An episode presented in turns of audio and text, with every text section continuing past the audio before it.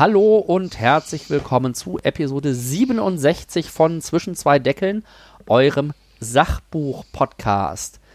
Dieses Jahr geht es leider nicht so schön auf, dass wir die Jahresabschlussepisode gleich mit einer runden Episode feiern können.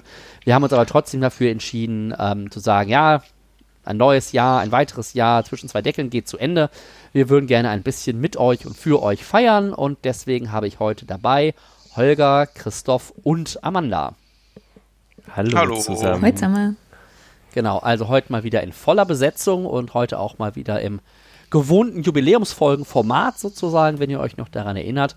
Äh, jeder, jede von uns hat heute zwei Arten von Medien mitgebracht. Es müssen noch nicht mal unbedingt Bücher sein, äh, die wir euch vorstellen möchten. Einfach so ein bisschen Dinge, die es vielleicht aus dem einen oder anderen Grund nicht in den Podcast geschafft haben, die keine Bücher sind und deswegen eben irgendwie nicht ins Format passen, aber die wir euch trotzdem vielleicht für die Weihnachtsferien mitgeben möchten, falls ihr irgendwie inspirierende Lektüre, ähm, Ideen, Gedanken äh, und so weiter haben möchtet, ähm, nicht darauf verzichten möchtet, dann habt ihr hier die Gelegenheit, das mitzunehmen. Und ähm, deswegen brechen wir unser Format so in ganz vielerlei Hinsicht heute und ich gebe, übergebe jetzt direkt an Holger, der uns etwas vorstellen möchte.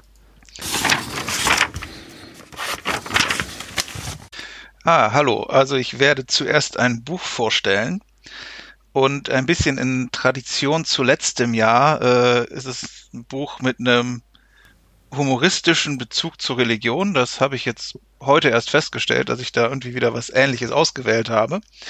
Ähm, und zwar möchte ich vorstellen von A.J. Jacobs, The Year, The Year of Living Biblically, auf Deutsch erschienen als Die Bibel und ich. Also ich habe es persönlich äh, im englischen Original gelesen, deswegen der englische Titel. Ähm, also dazu muss man wissen, das Ganze steht so ein bisschen in der Tradition des äh, amerikanischen jüdischen Humors. Ähm, und ist also der Autor ist ein äh, Journalist und ähm, hat, bevor er dieses Buch geschrieben hat, schon mal ein ähnliches Buch geschrieben, in dem er die komplette Enzyklopädie Britannica durchgelesen hat und so ein bisschen es da so aufgebaut hat, dass er ähm, dass er sozusagen anhand der Buchstaben so durch das, durch die Enzyklopädie durchgegangen ist, aber zwischendurch auch immer so ein bisschen berichtet hat, wie es mit ihm damit gegangen ist. Und er hat dann also ein ähnliches Projekt auch gemacht äh, in Bezug auf die Bibel. Also das Ganze ist auch schon eine Weile her. Äh, das Buch ist schon ein bisschen älter, ist ähm, erschienen 2007. Also nur, dass man das äh, grob einordnen kann. Und er hat dann also gesagt, äh, Begründung war, äh, sehr viele Leute beziehen sich, also zumindest in der amerikanischen Kultur, und da ist es auch noch etwas mehr als hier, denke ich, auf äh, darauf, dass die Bibel bestimmte Dinge sagt und äh, versuchen damit bestimmte Ansichten, also gesellschaftliche, politische Ansichten zu begründen. Und dann hat er sozusagen als Projekt gesagt, was ist denn, wenn ich mal versuche, das wirklich durchzuziehen? Hat sich dann also äh, die Hausaufgabe oder hat sich dann also die Bibel durchgelesen und nach den Regeln in der Bibel gesucht. Das sind nicht wenige. Ja, das sind ziemlich viele. Und hat dann ähm, also gesagt, okay, er ist, wie gesagt, eigentlich Jude. Dann hat er gesagt, okay, er will erstmal versuchen, das Ganze ähm, nur die Regeln aus dem Alten Testament zu befolgen.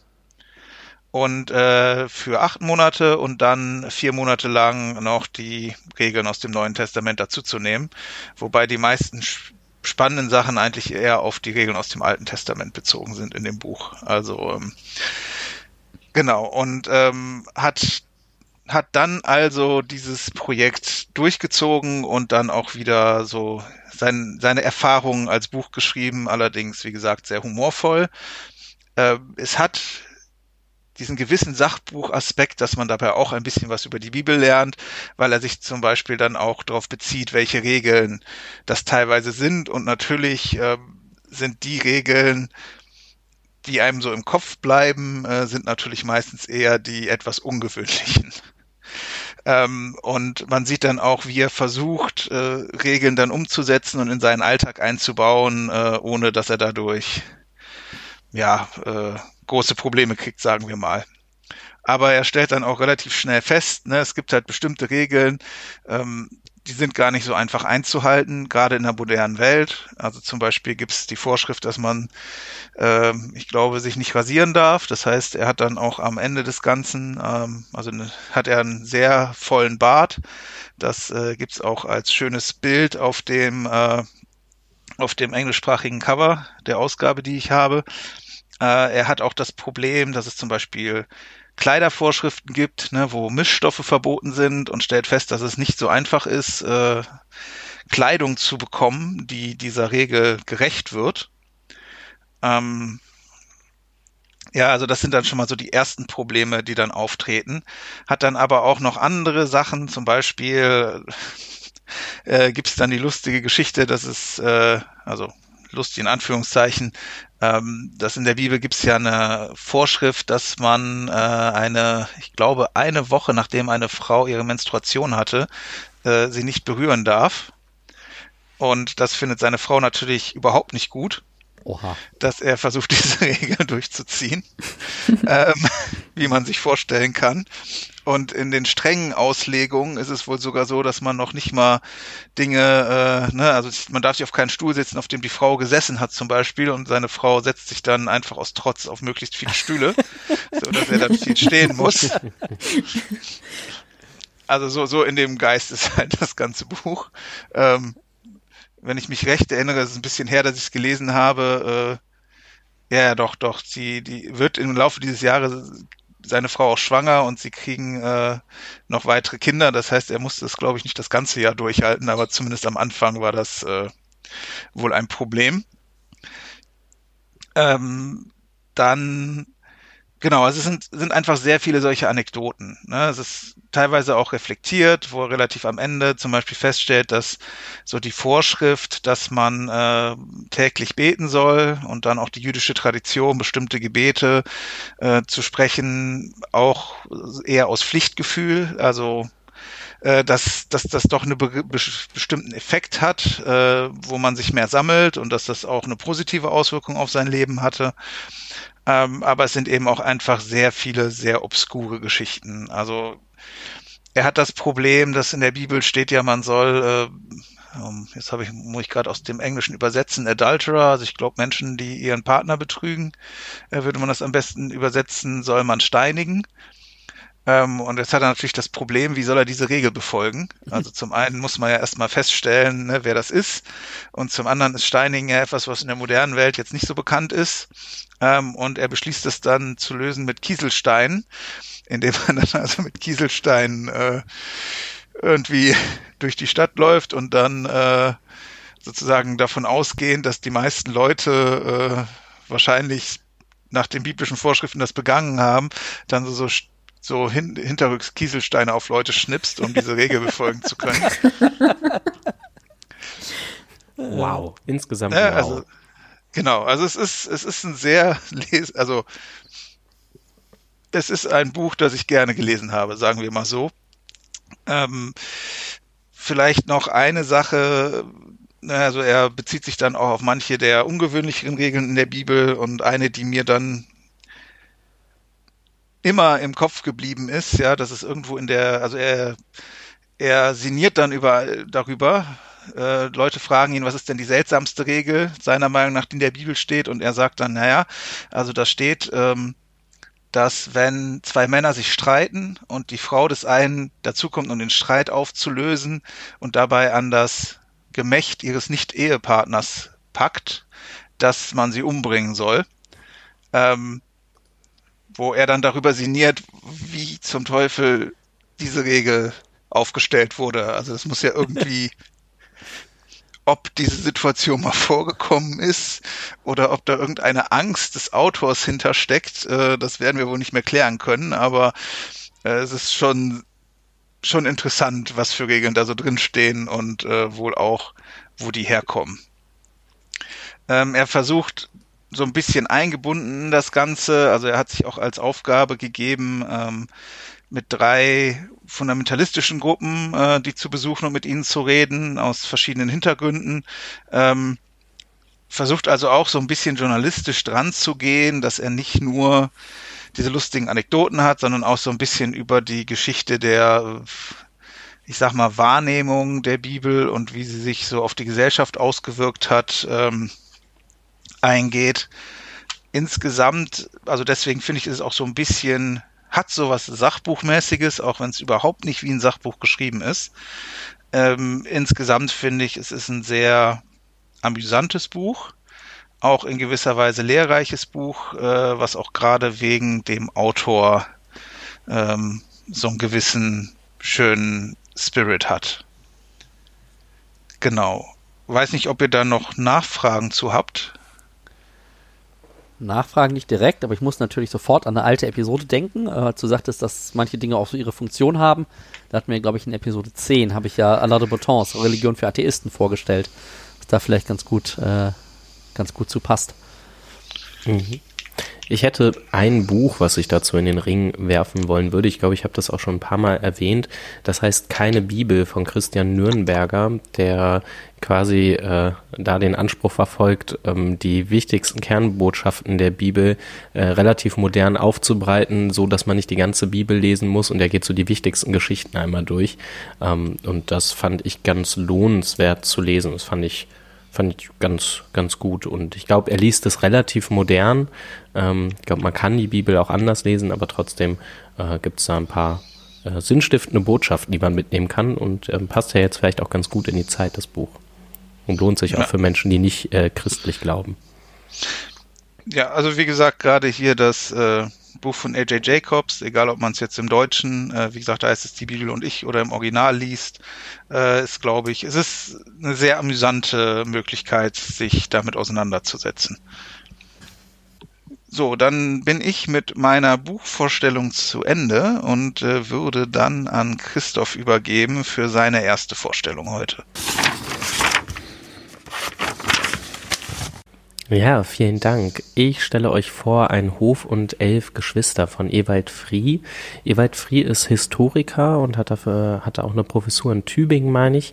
Ähm, ja, und das Buch habe ich äh, gehört, glaube ich glaube, das gab es als Hörbuch auf Spotify. Ich glaube, da habe ich es gehört.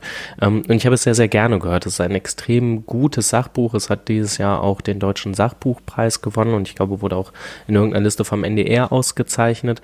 Und im Prinzip, ähm, ja, also das, das, was der Titel verspricht, darum geht es auch. Also Ewald Frie hat zehn Geschwister, ähm, alle von der, also alle elf Kinder kommen von der gleichen Mutter. Ähm, und sind also eine sehr große Familie, die auf einem Bauernhof groß geworden sind. Und es geht ein bisschen ähm, drum, ja, also das erste Kind wird 1944 geboren und das letzte 1969. Und ähm, Ewald Frie fasst es selber als, naja, es geht halt um die Zeit vom Attentat auf Hitler bis zur Wahl äh, Willy Brandts zum Bundeskanzler. Das ist so die Spanne, die ungefähr umfasst wird. Ja, und dann geht es auch noch ein bisschen in die 70er Jahre rein. Ähm, und für mich war das Buch insofern spannend, als dass ich da durchaus einen eigenen Familienbezug herstellen kann, weil meine Familie mütterlicherseits äh, auch aus dem Münsterland kommt, genauso wie die Familie, die hier porträtiert wurde. Und das ähm, fand ich daran sehr spannend. In den Podcast in Gänze hat es das Buch nicht geschafft, weil es einfach ein bisschen kurz ist. Also es sind nur 170 Seiten und es hat äh, für für die komplette Stunde würde das, glaube ich, nicht so richtig reichen. Ähm, aber genau deswegen hat mich das damals äh, angefixt und deswegen habe ich es gerne gehört. Ja, das Buch hat vier Kapitel. Familie, Bauernschaft und Dorf ist das erste. Dann gibt es die Jahre meines Vaters, die Jahre meiner Mutter und seinen eigenen äh, Auszug aus diesem ganzen Komplex, in dem er groß geworden ist. Und ähm, das, was in dem Buch deutlich gemacht wird, ist im Prinzip der Abschied vom bäuerlichen Leben als Lebensform. So bezeichnet das Ewald Frie selber. Also es gab eine Lebensform, die eben das Leben auf Höfen und äh, als ja, Bauer, Bäuerin, Familie ähm, ja, war das, das gab es einfach ganz verbreitet in der Bundesrepublik. Und ähm, der Abschied davon, dass das heute nur noch ganz, ganz, ganz wenige Menschen so leben, der ist recht still und heimlich passiert und wurde so gesamtgesellschaftlich in der Form auch gar nicht so stark reflektiert. Ja, das vielleicht so zum Einstieg. Ähm, in dem ersten Kapitel geht es ganz viel um die Struktur der Familie äh, und um das Thema Dorf-Außenbeziehungen. Also es geht um die Ortschaft äh, Notthullen, in dem das Ganze, Ach. in dem der Hof angesiedelt ist oder das Dorf äh, in der Nähe ist eben Notthullen. Ähm, und Free startet damit zu sagen, naja, für, für dazu, was Wohlstand war, da war Landbesitz eigentlich damals entscheidend. Und da war gerade auch seine Familie recht gut situiert, war ein großer Hof mit viel Land und dementsprechend ähm, hat sich seine Familie auch dem Dorf überlegen gefühlt. Also das Dorf gab's, äh, weil da eben Kirche, Frühschoppen, Amt und Post waren äh, und später auch das Freibad in, in das Kino. Aber erstmal war man so ein bisschen eigentlich als Bauernschaft unter sich und als Familie unter sich und hat auch so ein bisschen auf die äh, DörflerInnen hinabgesehen. Äh, die galten als nicht so richtig frei, weil die hatten ja keinen keinen eigenen Hof, nicht so richtig Landbesitz. Ähm, und das kippte dann erst später, meint er, als man irgendwann festgestellt hat, naja, Besitz ist nicht gleich Autonomie. Also so, eine, so ein Leben als Bauer, Bäuerin bringt ja auch sehr viel Unfreiheit mit sich, weil man eben an den Rhythmus der Tiere gebunden ist. Man kann nicht in den Urlaub, es sind immer nur kleine äh, Ausflüge möglich ähm, und das zeigt sich dann auch in den Lebensgeschichten der verschiedensten Geschwister, die dann eben auch LehrerInnen, ErzieherInnen, Pharmazeuten wurden oder eben wie Ewald Frie äh, dann selbst Professor. Ähm, in die Jahre meines Vaters geht es ganz stark darum, äh, wie Rinderviehzucht ein großer Stolz sein kann. Also äh, der, der Vater als Bauer war da sehr erfolgreich. Ähm, Gerade in Westfalen gab es äh, das Bundvieh, also die Bundkühe, um die sich, äh, wo es dann darum ging, wel, welches Prachtexemplar welche Nachkommen bringt. Und da gab es komplizierte Zucht. Zuchtbücher und der, der Vater scheint mehrere Preise gewonnen zu haben. Und das ist natürlich dann mit der Industrialisierung äh, oder Massentierhaltung irgendwann gekippt, als es dann irgendwann um äh, also künstliche Besamung gab von, äh, von Tieren und man sich auf irgendwelche, äh, ja, nicht mehr quasi lokal irgendwie getourt ist und da irgendwelche ähm, äh, Tiere die anderen begattet haben, sondern äh, dass man ja das einfach äh, durch, durch Menschenhand quasi durchgeführt hat mit äh, entsprechend ähm, ja, äh, in, Industrieprozessen und großen Firmen, die da ihre, ähm, ihre Gene quasi vermarktet haben.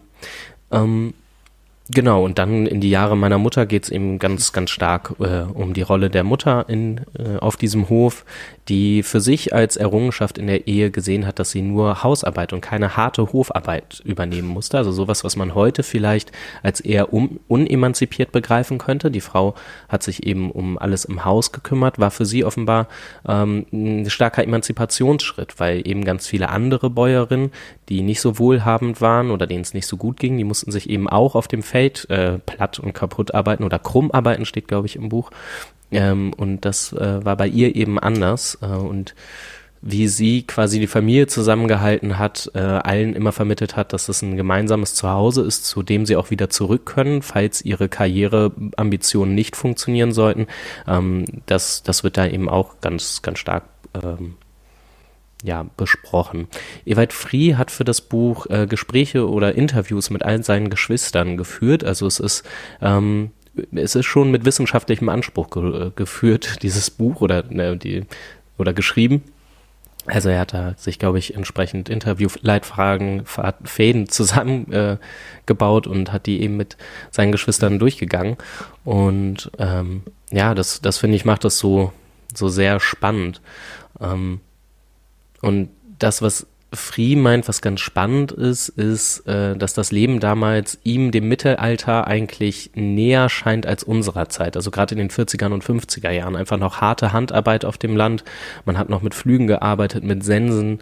Ähm, alles noch nicht motorisiert und das kippt dann eben ähm, ja so seit Mitte der 60er Jahren, als dann eine starke maschinelle Prägung einkehrt und dann eben auch das Höfesterben langsam beginnt. Da sind wir dann Anfang der 70er Jahre mit dem Beginn der Massentierhaltung und äh, ja, er zeichnet auch nach, wie wichtig die Einführung des BAföG für ihn und seine Geschwister war, also wie sehr das emanzipiert hat. Und ich meine, das als Bildungsexpansion ähm, kennen wir als SoziologInnen natürlich auch.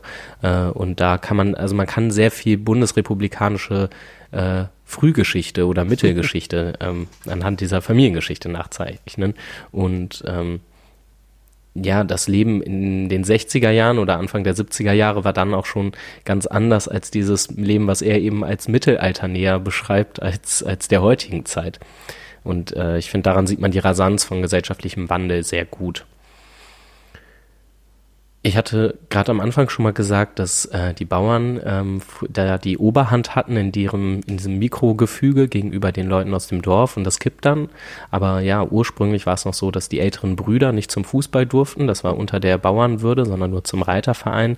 Ähm, und das Einzige, was neben ähm, äh, es gab nichts, was neben Hausaufgaben äh, erledigt werden durfte. Also andere Bildungstätigkeiten waren überhaupt nicht möglich, äh, sondern das war dann erst Ewald Frie, dem das ermöglicht wurde. Der galt offenbar sehr früh schon als Sonderling. Ähm, und so also er durfte dann aufs Gymnasium und äh, all das, das wurde ihm dann ermöglicht, aber eigentlich eben, ja, Bildung war, war nicht unbedingt angesehen und das ist dann halt irgendwann gekippt. Ähm, und so haben wir einen Wandel von so einer stolzen Bauernfamilie mit äh, eben einem beeindruckenden Zuchterfolg bei den äh, Tieren und hohem Prestige. Ähm, hin zu so einer ja kommunizierten Rückständigkeit. Da geht es dann drum, dass dann auf einmal von also bei den jüngeren Geschwistern in der Schule gesagt wird, boah, irgendwie stinkt ihr nach nach äh, nach Hof und Tieren und das äh, ja, auf einmal waren die auch nicht mehr so wohlhabend. Also die gesellschaftliche Entwicklung ist ein bisschen äh, an anderen Stellen passiert und hat da vielleicht Wohlstand ähm, gebracht, aber bei ihnen eben nicht. Ähm, andere sind in den Urlaub gefahren, das war in ihnen eben weiter nicht möglich, solche Sachen und auch äh, Kleidung wurde gepflegt, wenig neu gekauft und äh, ja, das ist da in gewisser Weise auch ein sozialer Abstieg einfach gewesen. Ähm, ja, die Schwestern und Frauen widmen sich dann zunehmend der katholischen Kirche und der Jugendarbeit und das ist dann auch ihr Bildungszugang, also in der katholischen Landjugend, glaube ich. Und äh, das, genau, ist nochmal ein, ein wichtiger Punkt in dem ganzen Buch. Genau, dass die bäuerliche Lebensform ähm, so still und heimlich äh, sich äh, verabschiedet, habe ich schon gesagt, und es eben unterbeleuchtet. Mhm. Ja, und was ich noch ganz spannend fand, ist, dass Ewald Frie sich am Ende des Buches fragt, ob seine Lebensgeschichte eigentlich eine Aufstiegsgeschichte ist. Er sagt, naja, seine Wohnung ist deutlich kleiner als das, was seine Eltern hatten. Er besitzt kein Land und kein Haus. Ähm, seine Eltern sind zumindest mit hohem gesellschaftlichen Status ge äh, gestartet, den er dann natürlich jetzt auch wieder hat. Aber ähm, ja, auch die Frage des materiellen Wohlstands, die natürlich ähm, jetzt bei ihm deutlich höher ist, äh, meint er, naja gut, das ist ja aber ein genereller Fahrstuhleffekt. Also äh, grundsätzlich, keine Ahnung, äh, warme Wohnung, äh, Klamotten, die man sich leisten kann, das betrifft ja einfach sehr viele Menschen. Ähm, also er, er zieht das Fazit eines soliden Unentschieden, was ich äh, einfach ganz interessant finde, weil ähm, die Bildungskarriere natürlich enorm ist von Eltern, die vielleicht gerade so ähm, schreiben konnten, ähm, hin zu er ist Professor. Und äh, das, das ist sein ehrliches Fazit an der Stelle. Das fand ich schon ganz interessant und kann das Buch nur empfehlen. Ich finde, es ist auch gut eingelesen für diejenigen von euch, die es vielleicht hören wollen. Ja, absolute Empfehlung von mir. Das meine einzige Kritik wäre vielleicht, ähm, dass dieser Familie in dem Buch quasi alles passiert und die Begründung dafür, warum zum Beispiel äh, eine Maschinisierung einsetzt ähm, und warum es dann zu einem äh, Höfesterben kommt, das wird alles nicht so sehr beleuchtet. Also es wird immer nur als Faktum gesetzt, dass es so ist, aber nicht so sehr, was die dahinterliegenden Gründe sind. Und äh, genau bei der Kürze des Buches hätte es dafür sicher noch Platz gegeben, das an ein, zwei Stellen zu ergänzen. Habt ihr Fragen, Anregungen, Ergänzungen? Finde ich ja schon eine krasse Aussage, dass jemand, der aus dem bäuerlichen Landleben kommt und Professor wird, ja auch anscheinend mit entsprechender Professur und Tübingen ist jetzt ja auch nicht irgendeine Uni, dann am Ende zu dem Schluss kommt, dass das eigentlich keine, wenn man mal ehrlich drauf guckt, kein Aufstieg war. Ja, mhm. ja, finde ich auch wirklich. Also das ist ja dieses Argument von Hartmut Rosa, man muss im Grunde au, äh, aufsteigen, aufsteigen, aufsteigen, um irgendwie nicht, nicht völlig abzurutschen. Mhm. Also genau, ob man das teilt äh, von mhm. außen, ist sicherlich noch eine zweite Frage. Aber ja. Ich finde, es ist aber auf jeden Fall ein spannender Blickwinkel, ja. äh, der auch einfach klar macht, wie sich auch Bewertungen ändern. Mhm, also mhm. was, was man wichtig, was als wichtig gesehen ist, was Ansehen bringt, äh, dass das eben nicht so was Fixes ist, sondern was, was sich durchaus mit der Zeit auch verändert. Ja, ja, bin ich, bin ich ganz bei euch.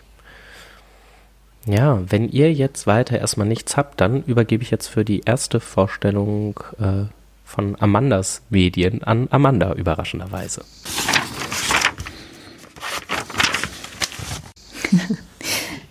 Danke, Christoph, für deine Buchvorstellung. Ähm, meins hat es auch bisher nicht in den Podcast geschafft, aus dem gegenteiligen Grund. meines ist nämlich 900 Seiten lang. Ähm, und zwar handelt es sich um das Buch On Food and Cooking von Harold McGee oder McGee, ich weiß nicht genau, wie man das ausspricht. Ähm, und das ist eigentlich so das Koch-Sachbuch, ähm, was es so eigentlich gibt. Habt ihr davon, habt ihr schon mal davon gehört? Nein. Noch nicht. Okay. Nee, tatsächlich auch nicht. Ich auch Es nicht. ist, ich finde das nämlich ganz spannend. Also es ist ein Buch, das ist 1984 zuerst erschienen ähm, und ist auch ganz in diesem, ja, ich, ich weiß jetzt nicht, ob ich da das qualifiziert als 80er-Jahres-Stil bezeichnen kann, aber ähm, es ist halt wirklich so eine, eine profunde Sammlung von Wissen. Ähm, und äh, mit, extrem vielen Details, ähm, sehr nüchtern geschrieben, ähm, ohne Bilder. Also es gibt Illustrationen, so eher schematische, schwarz-weiß, aber sonst keine Farbbilder darin. Ähm, und entsprechend macht es das Buch einfach extrem ähm, reich an Wissen. Also man kann das wirklich äh, so nennen. Und es ist kein Kochbuch in dem Sinne, als dass da Rezepte drin wären, sondern es ist eigentlich fast eher so ein, ein historisches, Chemie, chemisches ähm, Abhandlung über alles, was mit Kochen und mit Lebensmitteln äh, zu tun hat. Ähm, wie gesagt, es sind 900 Seiten ähm, und die sind auch, also das, das Interessante daran finde ich wirklich, dass ich mindestens ein, ich sag mal, Fact lerne auf jeder Seite, die ich lese. Also es ist wirklich so beeindruckend, was äh, diese Person zusammengetragen hat an Wissen ähm, über, über Lebensmittel und, und übers Kochen. Ich mache euch mal ein Beispiel. Also es gibt, das Ganze ist in 15 Kapitel eingeteilt, beginnt dann mit Milch und, und Milchprodukten, Eier, Fleisch und so weiter, bis hin dann zu irgendwie Süßigkeiten und Alkohol und so, und so weiter und so fort. Und nur schon das Kapitel über Eier sind 50 Seiten. Und in jedem anderen Kochbuch würde ich da vielleicht ein, zwei Seiten erwarten und dann vielleicht so ein, zwei Fun Facts dazu, wie, wie was halt ein Ei so ist und wie das entsteht. Und Harold McGee macht das einfach so ausführlich. Also da, zum Beispiel beschreibt er dann die Entstehung eines Eis im, in der Henne. Ähm, und auch das eben nicht mal so schnell, schnell, sondern über irgendwie vier Seiten. Ähm, und da wird jede Stunde der Eientwicklung wird beleuchtet. Also von, von den neun Wochen, die, sie, die das Ei zuerst im Ovar der Henne, ähm, ja, wo es sich da, darin noch befindet und dann die, die letzten 25 Stunden ab, ab dem Zeitpunkt, wo das Ei, also das Eigelb, muss man dazu sagen, das Ovar verlässt, ähm, bis es dann am Schluss äh, mit der Calciumhülle äh, ja, hinten rauskommt. Ähm, das klingt so, so ein bisschen äh, amüsant und ein bisschen ein, äh, wie sagt man, ein ein Overkill.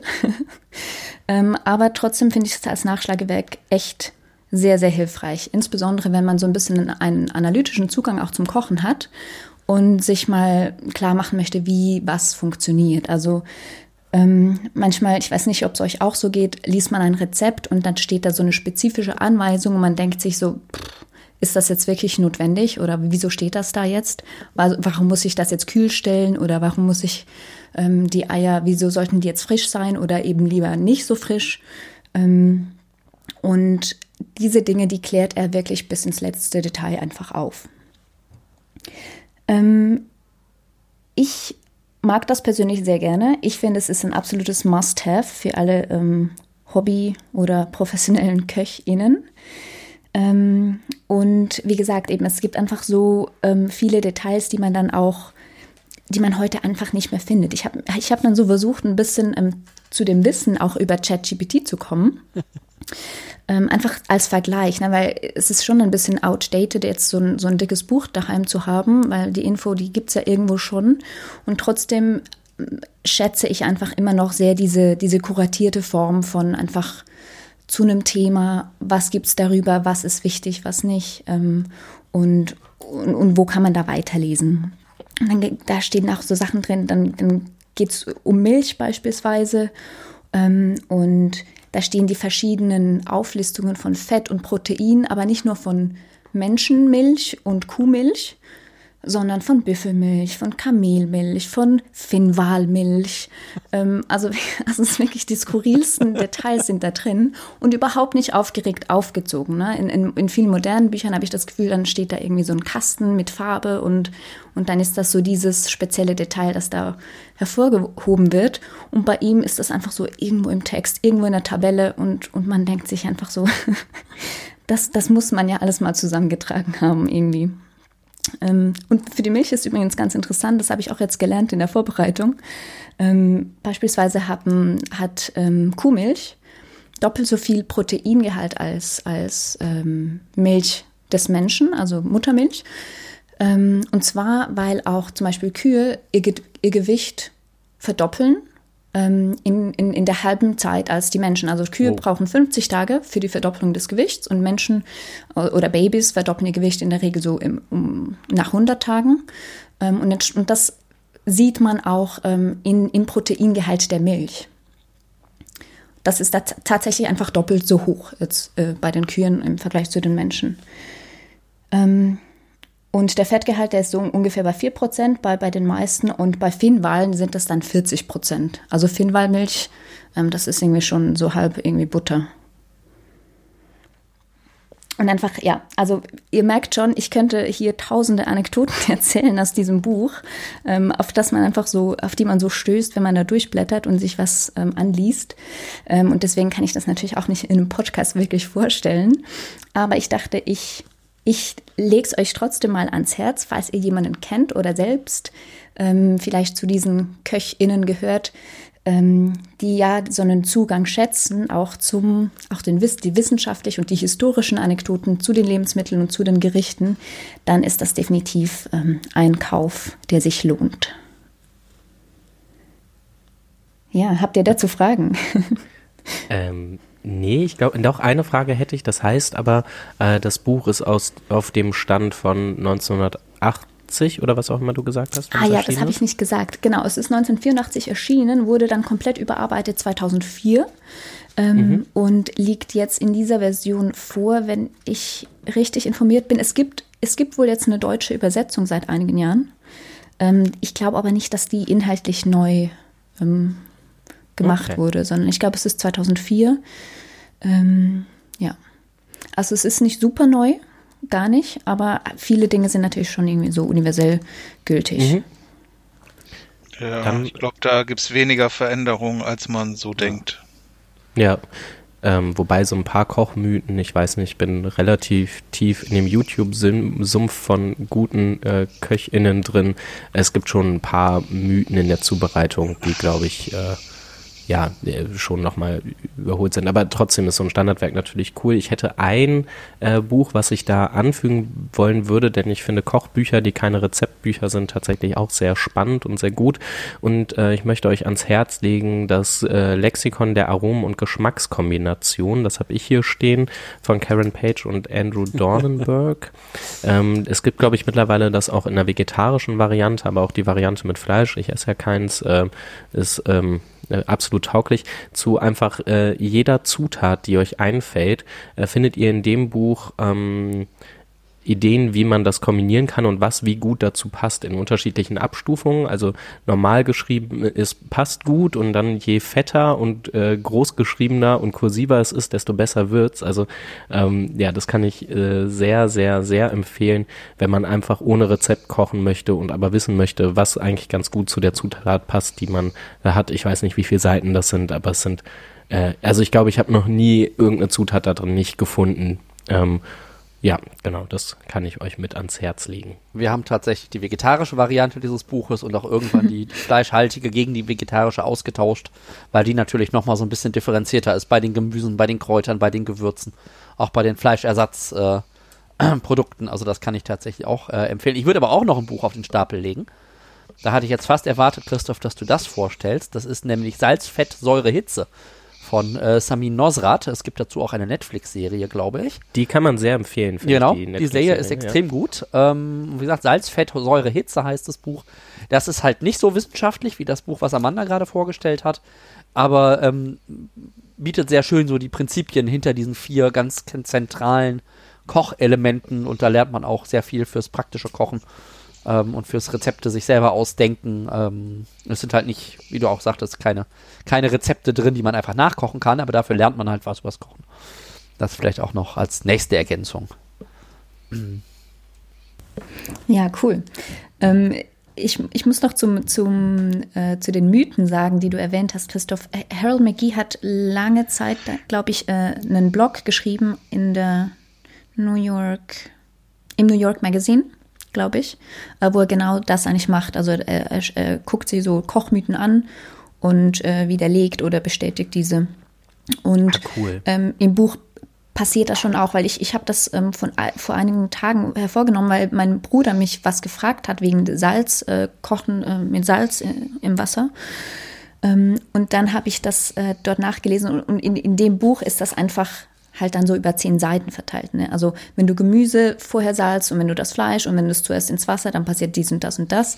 Ähm, und es ist, also ich habe sehr viel gelernt, aber es ist natürlich nicht so schön, ähm, naja, schön konzis oder, gesagt, wie man, wie man das äh, vielleicht von so einem von so einer Mythoswiderlegung äh, erwarten könnte.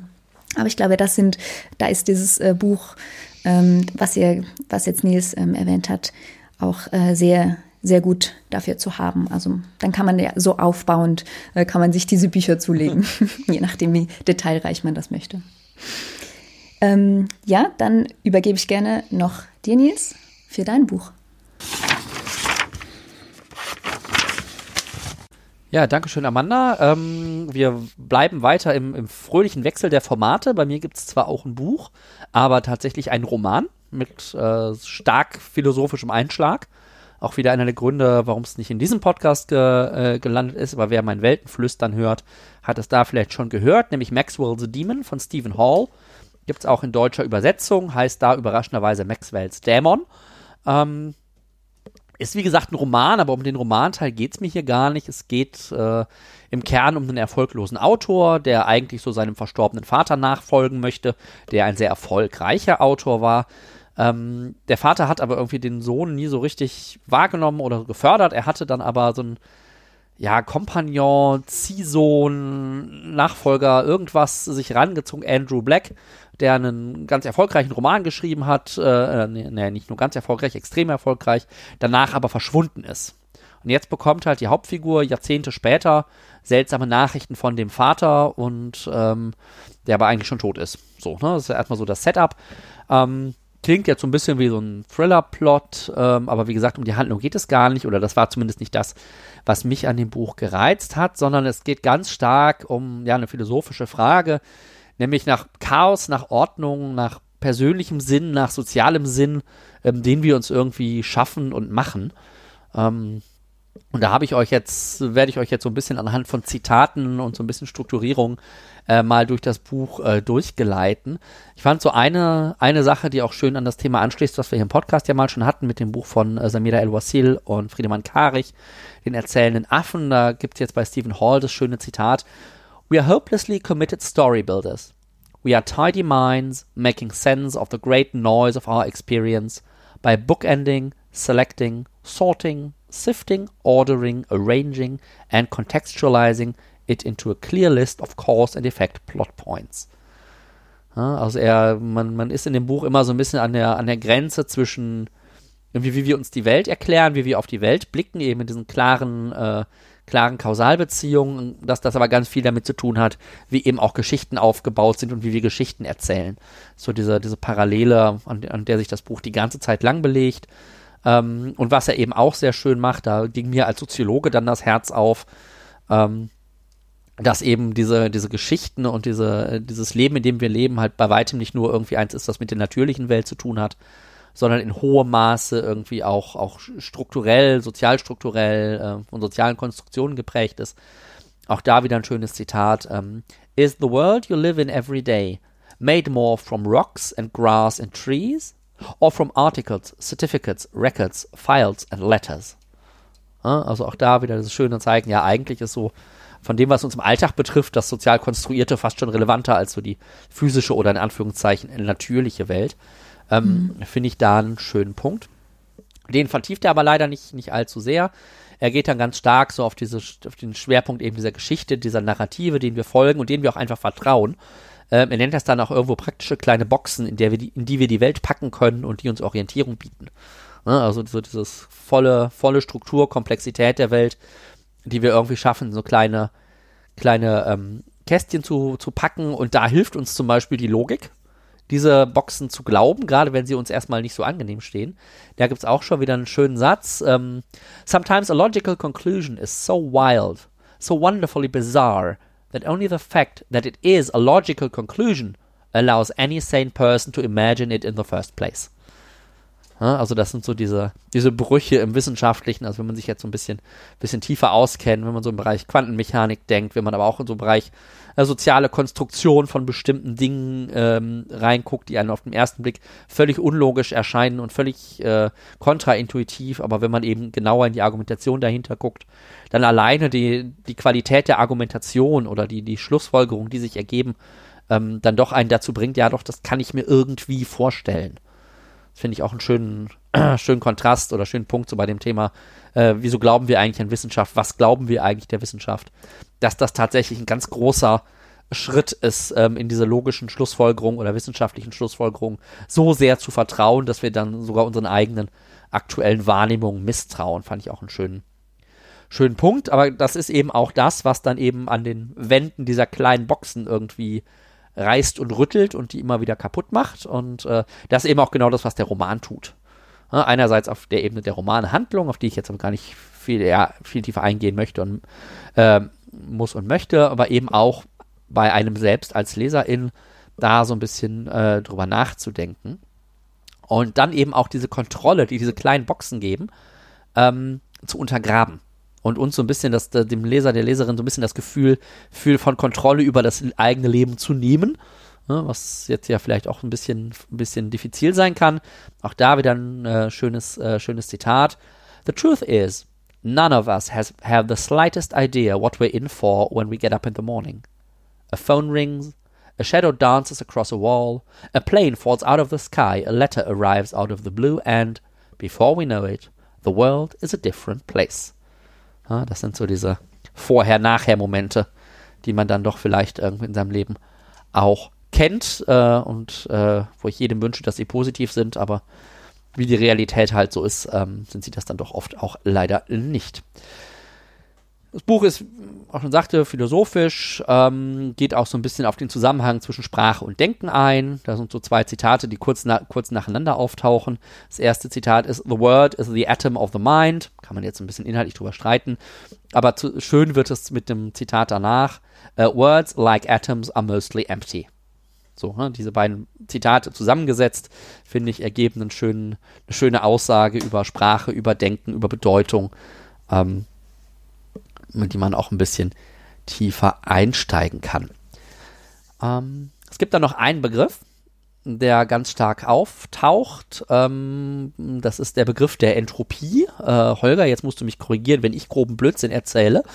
Ähm, aber den hatten wir ja auch schon so ein bisschen im Podcast.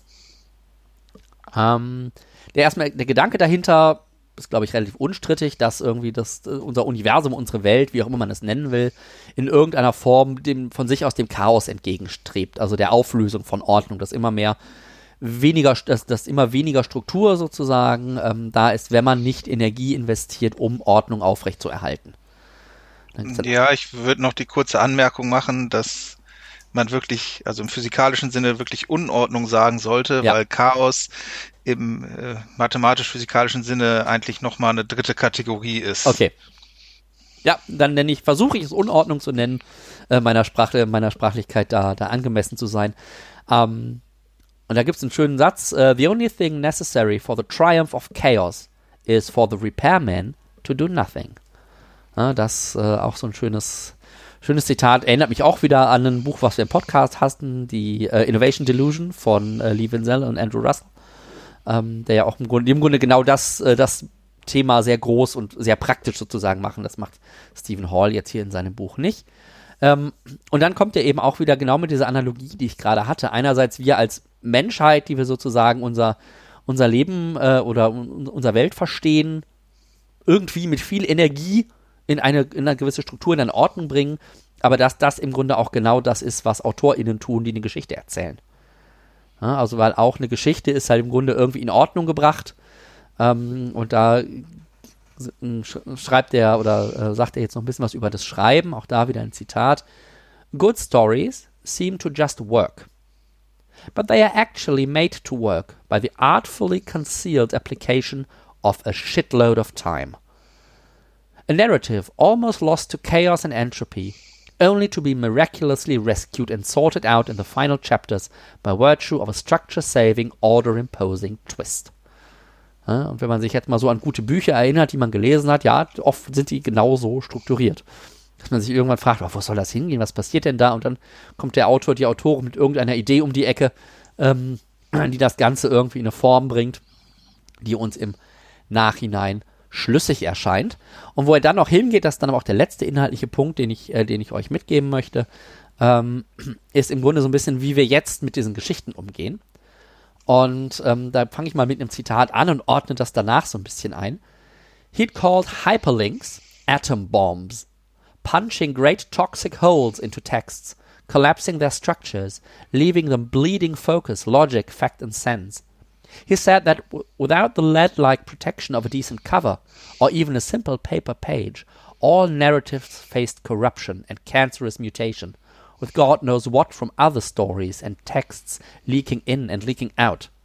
He said this widening spiral of pollution and diffusion could only lead to the loss of order, structure, and function. Rising chaos, increasing dispersal, and ultimately total entropic collapse. So, das darf man jetzt natürlich im physikalischen Sinne nicht zu sehr auf die Goldwaage legen, aber das ist, glaube ich, ein schöner, ich weiß nicht, ein schöner, aber ein spannender, ein vielleicht auch ein bisschen beunruhigender Gedanke, ähm, mit dem ich aus der Vorstellung herausgehen möchte. Wer da an dem Buch Interesse hat, es liest sich wie ein komplexer Roman oder ein sehr oder ein eher einfaches philosophisches Buch irgendwie so an der Grenze. Wer darauf aber Lust hat, äh, findet da sicherlich viele spannende Inspirationen, Gedanken und Ideen. Habt ihr dazu Punkte, Anmerkungen, Gedanken? Ja, einmal den Gedanken, den du auch selber gerade schon genannt hast, dass man immer so ein bisschen aufpassen muss mit äh, so den literarischen Bildern mhm. über Naturwissenschaft, weil die natürlich, äh, wenn man jetzt zu sehr, sehr ins Detail geht, ne, dann findet man da natürlich immer irgendwelche Sachen, die da nicht so ganz passen. Ähm, ich hatte noch einen zweiten Gedanken. Es hat mich irgendwie ein bisschen an Terry Pratchett erinnert. Ja weil der ist ja auch sehr gut da drin, so, äh, ich sag mal, philosophische Gedanken auch so ein bisschen in seinen Büchern mitzuverpacken. Mhm. Also, äh, oder war, er ist ja leider schon verstorben, hatte auch viele, viele Anspielungen auf so Wissenschaft, moderne Wissenschaft, mhm. Was er da so gelesen hat. Und er hat auch diesen schönen Ausspruch, ich glaube, der ist auch von einem Charakter, den hat er aber auch so manchmal in Interviews gesagt, wo er gesagt hat, der Mensch ist, äh, ist das, wo der äh, ich habe es immer nur auf Englisch gehört, aber ich versuche es mal gerade ad hoc zu übersetzen, wo der äh, aufsteigende Affe den fallenden Engel trifft. Ah ja. Ähm, und irgendwie fühlte ich mich eben so ein bisschen daran erinnert, mhm. an dieses Bild. Ich glaube aber tatsächlich, also ich bin voll bei dir, äh, dass, dass, dass hier äh, dass Stephen Hall weniger literarische Bilder auf Naturwissenschaft anwendet, sondern eher naturwissenschaftliche Bilder auf literarische Themen. Äh, ähm, nein, nein, das meine ja. ich, aber es ist halt immer so ein bisschen das Risiko, wenn man mhm. das naturwissenschaftliche Bild anwendet, ja.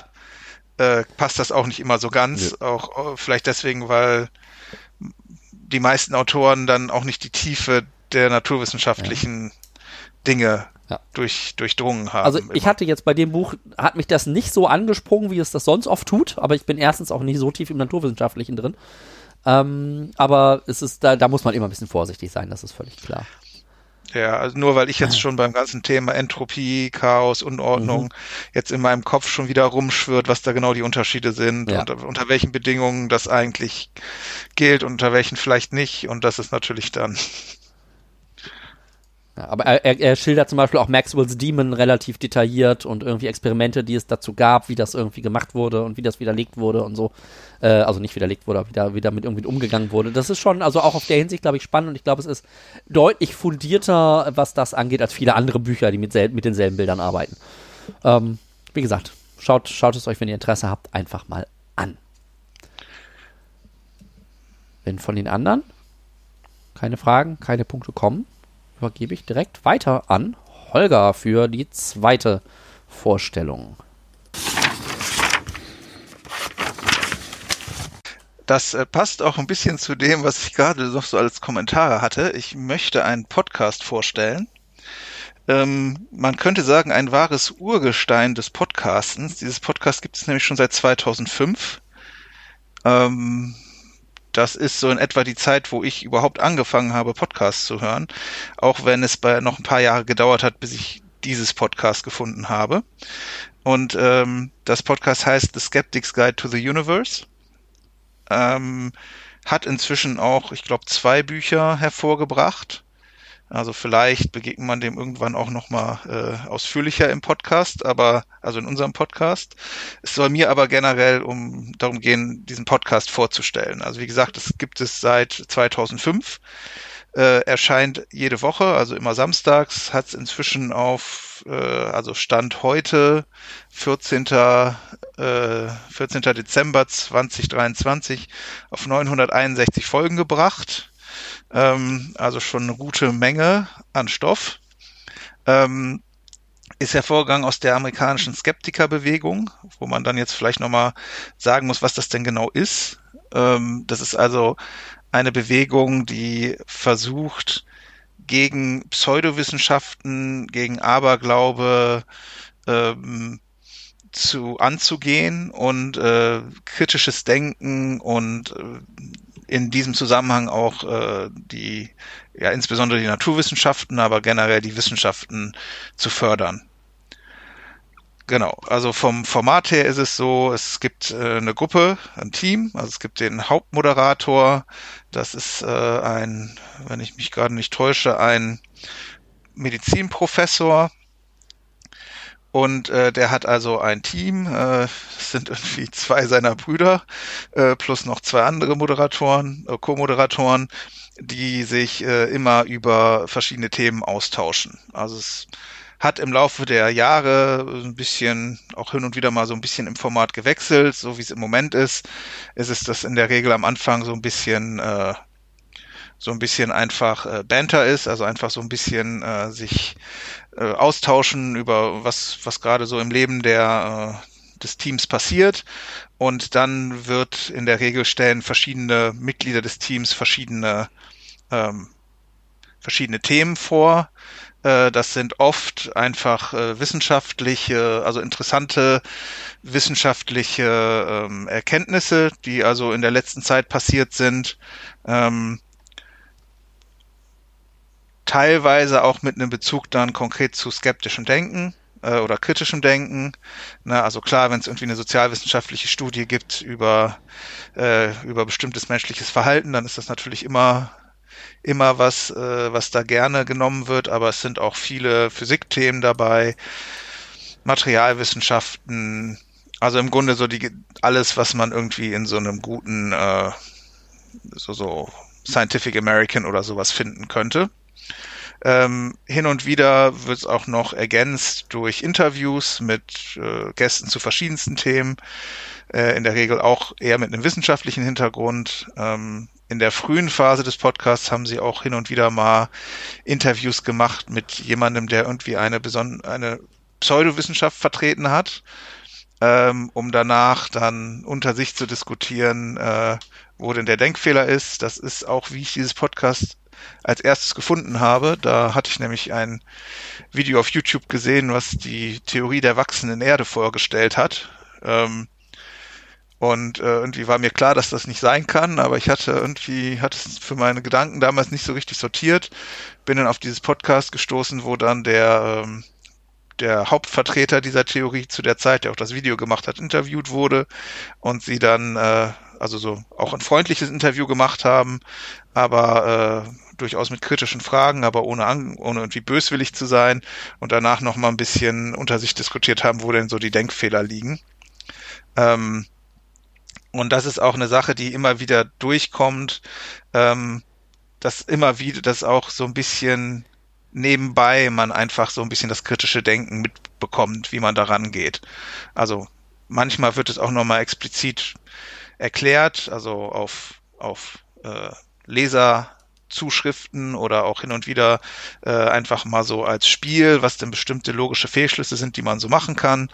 Ähm, und das ist also was, ähm, also eine einzelne Folge wird einen da jetzt nicht dazu bringen, dass man ein superkritischer Denker ist, aber ähm, wenn man das ein bisschen regelmäßiger verfolgt, dann ist das sozusagen nochmal ein Abfallprodukt, würde ich sagen, dass man immer mehr äh, lernt, wie man denn auch kritisch über Dinge nachdenkt, wie man auch Themen diskutiert. Ähm, genau. Das ähm, wäre soweit meine Vorstellung. Ähm, vielleicht noch an, anmerkenswert. Ähm, das hängt also zusammen mit der mit einer solchen Skeptikervereinigung, die in Neuengland in den USA ähm, sich befindet. Ähm, die organisieren auch äh, Tagungen, teilweise auch online jetzt seit äh, seit Corona. Ähm, haben auch einen YouTube-Kanal, wobei ich den Podcast deutlich spannender finde als äh, das, was sie äh, sonst noch so haben. Ähm, genau. Und wie gesagt, haben auch schon zwei Bücher hervorgebracht. Vielleicht werde ich an irgendeinem Punkt auch nochmal eins davon vorstellen. Gibt es von eurer Seite erstmal Anmerkungen oder Fragen dazu?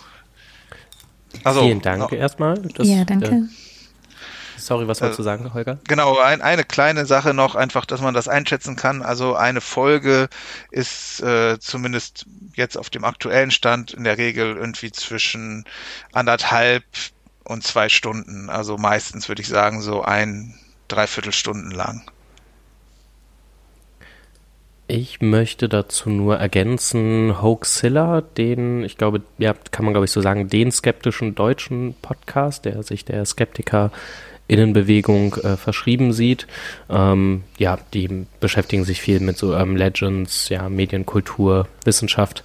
Ähm, eine Folge ist da auch irgendwas zwischen einer Stunde und zwei lang. Ähm, ich persönlich höre den gar nicht so viel, aber äh, ich finde, äh, er sollte an dieser Stelle erwähnt werden.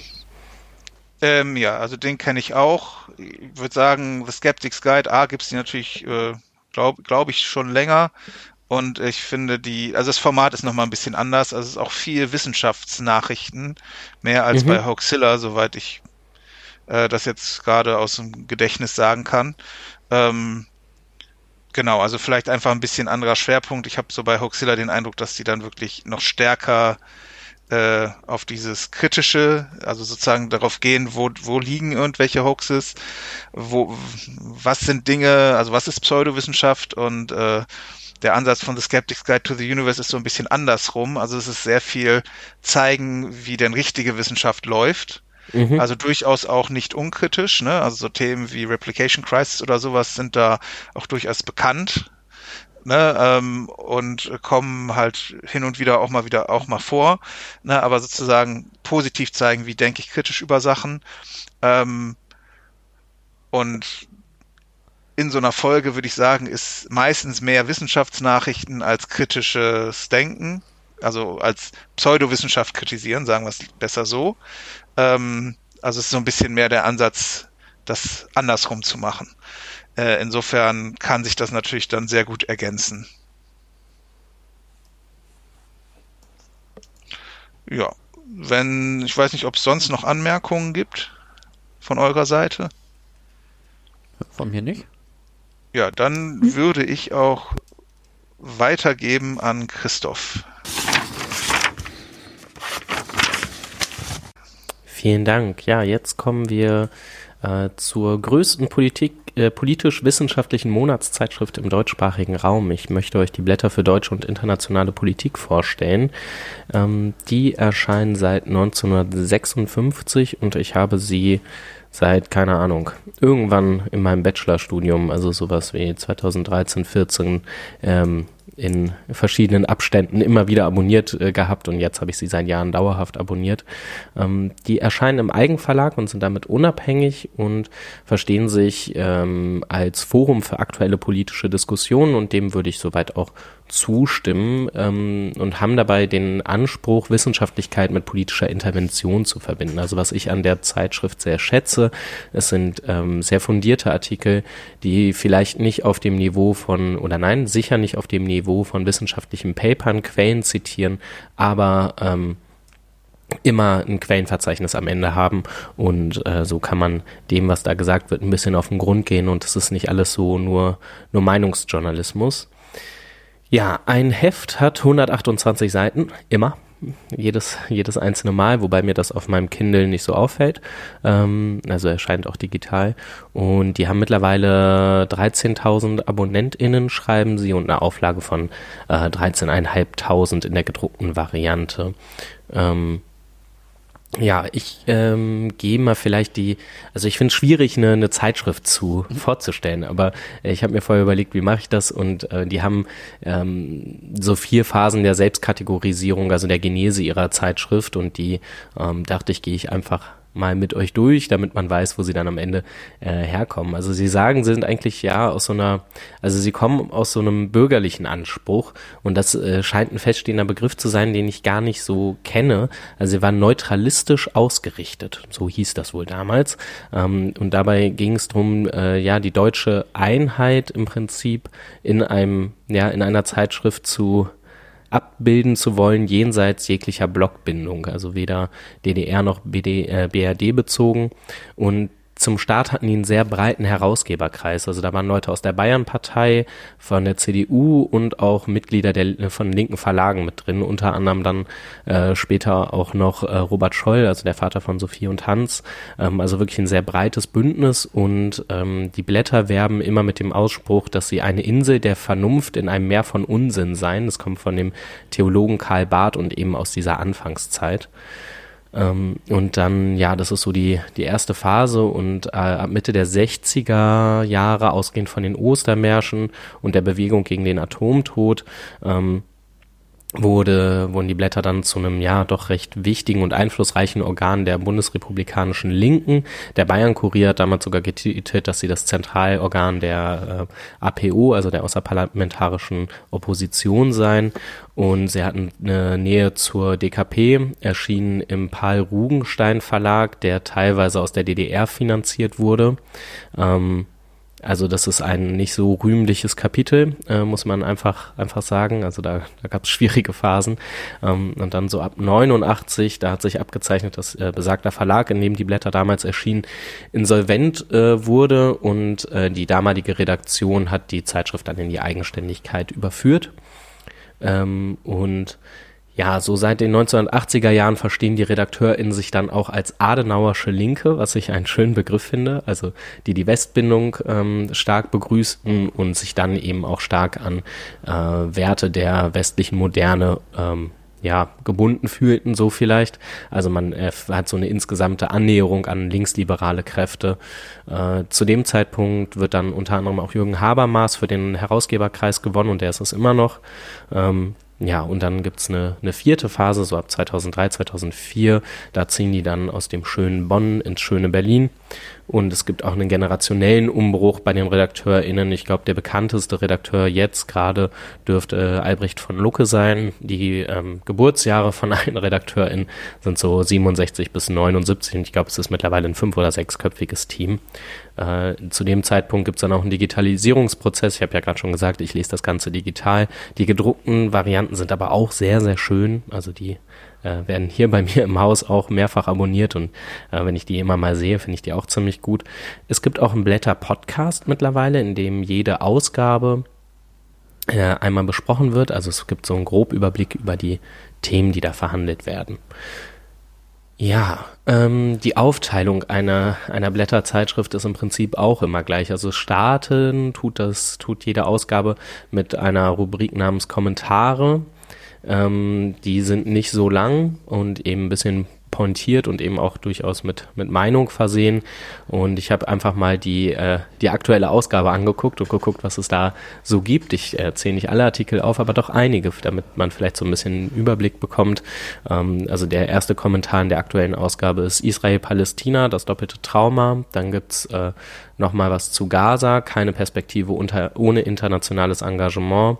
Äh, dann was zur Wahl in der Schweiz. Ähm, da steht nämlich Schweiz Doppelpunkt, rechts gleich normal, also eine Normalisierung rechter Position in der Schweiz. Ähm, ich weiß nicht genau, ich habe den Artikel nicht gelesen, aber ja, ist da ja, ist, ist da ja einfach ein Problem. Vielleicht kann Amanda im Anschluss zwei Sätze dazu sagen. Ähm, und dann geht's nochmal um Polen, zurück zur Demokratie, aber wie? Ähm, was ich bei den Blättern aber immer gut finde, ist, es gibt auch starke ähm, internationale Fo Fokus. Ähm, also einmal geht es um Indien, also um Modis Vision von, von Indien, inwiefern das Indien zum Verhängnis werden könnte. Ähm, und sie haben auch einen starken Blick auf Lateinamerika, was ich gut finde, weil das eine Region ist, die in meinen Augen eher unterbelichtet ist im deutschsprachigen Raum. Ähm, da gibt es jetzt einen Kommentar zu Venezuela. Im Anschluss an die Kommentare gibt es immer ein äh, Stück, der, das heißt Debatte, ähm, wo es einfach, ja, das sind einfach ja, sind eben Debattenbeiträge. Es gibt auch immer wieder Debattenbeiträge, die sich auf vorangegangene Artikel aus den Blättern beziehen. Also da sieht man, äh, dass auch eine gewisse Breite in den, ich würde im, insgesamt sagen, linksliberalen Positionen vertreten wird, äh, wo dann tatsächlich auch äh, miteinander diskutiert wird. Ähm, es gibt eine Kolum äh, Kolumne, die läuft dieses Mal unter die Ökonomie der Frauen. Ähm, und dann würde ich sagen, das Kernstück von den Blättern sind aber die ausführlichen Analysen und Alternativen, wie das dort heißt. Ähm, da wird diesmal, es sind längere Artikel, da finde ich dann eben die Quellenverweise auch sehr wichtig. Ähm, da gibt es einen Artikel diesmal, der heißt Im Strudel der Wut, der Krieg in Gaza und die Neuordnung in Nahost von Jörg Armbruster. Ähm, dann gibt es einen Artikel von Salman Rushdie in der aktuellen Ausgabe, Der Frieden in einer Zeit der Lügen, warum die freie Rede, äh, warum wir die freie Rede verteidigen müssen. Ähm, und dann gibt's noch einen Artikel von Goline Atay, Die Wahrheit muss an den Tag, was die 89er Revolution mit Iran und Nahost verbindet. Ähm, also ja, da jetzt gerade aktuell sehr nachvollziehbar eben einen starken Nahost-Fokus. Also man sieht schon eine gewisse Orientierung an, äh, am, am ja, aktuellem Politgeschehen, aber dadurch, dass sie nur monatlich erscheinen, ähm, habe ich immer das Gefühl, es ist ein bisschen Tempo rausgenommen und es wird sich eben Zeit genommen für äh, etwas tiefere Analysen. Es ist nicht ganz so in der Hast äh, des äh, täglichen Journalismus verfasst, was ich sehr gut finde, ohne dass man äh, thematisch ähm, gar keine Alltagsanbindung hat und äh, völlig Themen äh, ohne, ohne Kontext, ähm, ohne aktuellen bespricht. Ja, und dann gibt's am Ende immer noch eine Kategorie, die heißt Buch des Monats. Da wird eben ein Buch vorgestellt. Ja, und ähm, die heutige Ausrichtung, da verstehen sie sich selbst als äh, aufgeklärte linke Position. Da würde ich mitgehen. Ähm, tendenziell sehr unaufgeregt, aber trotzdem mit politischem Anspruch geschrieben. Und ich würde sagen, es gibt äh, ja, was auch noch ein wichtiger Fokus ist, ähm, ist äh, ja einfach Kapitalismuskritik mit Tendenz zu Postwachstumspositionen. Da würde ich mich jetzt mal so aus dem Fenster lehnen, dass man das so sagen kann ja, das zu den Blättern für deutsche und internationale Politik. Ähm, ich kann sie euch sehr empfehlen. Sie haben auch immer wieder Probeabos als Angebot und so. Also wenn ihr nur mal reinlesen wollt, geht das. Ähm, auch, wie gesagt, wenn ihr mal ein Gefühl dafür haben wollt, dann äh, lohnt auch der, der Podcast, um da reinzuhören, um mal zu wissen, ob das was für einen sein könnte.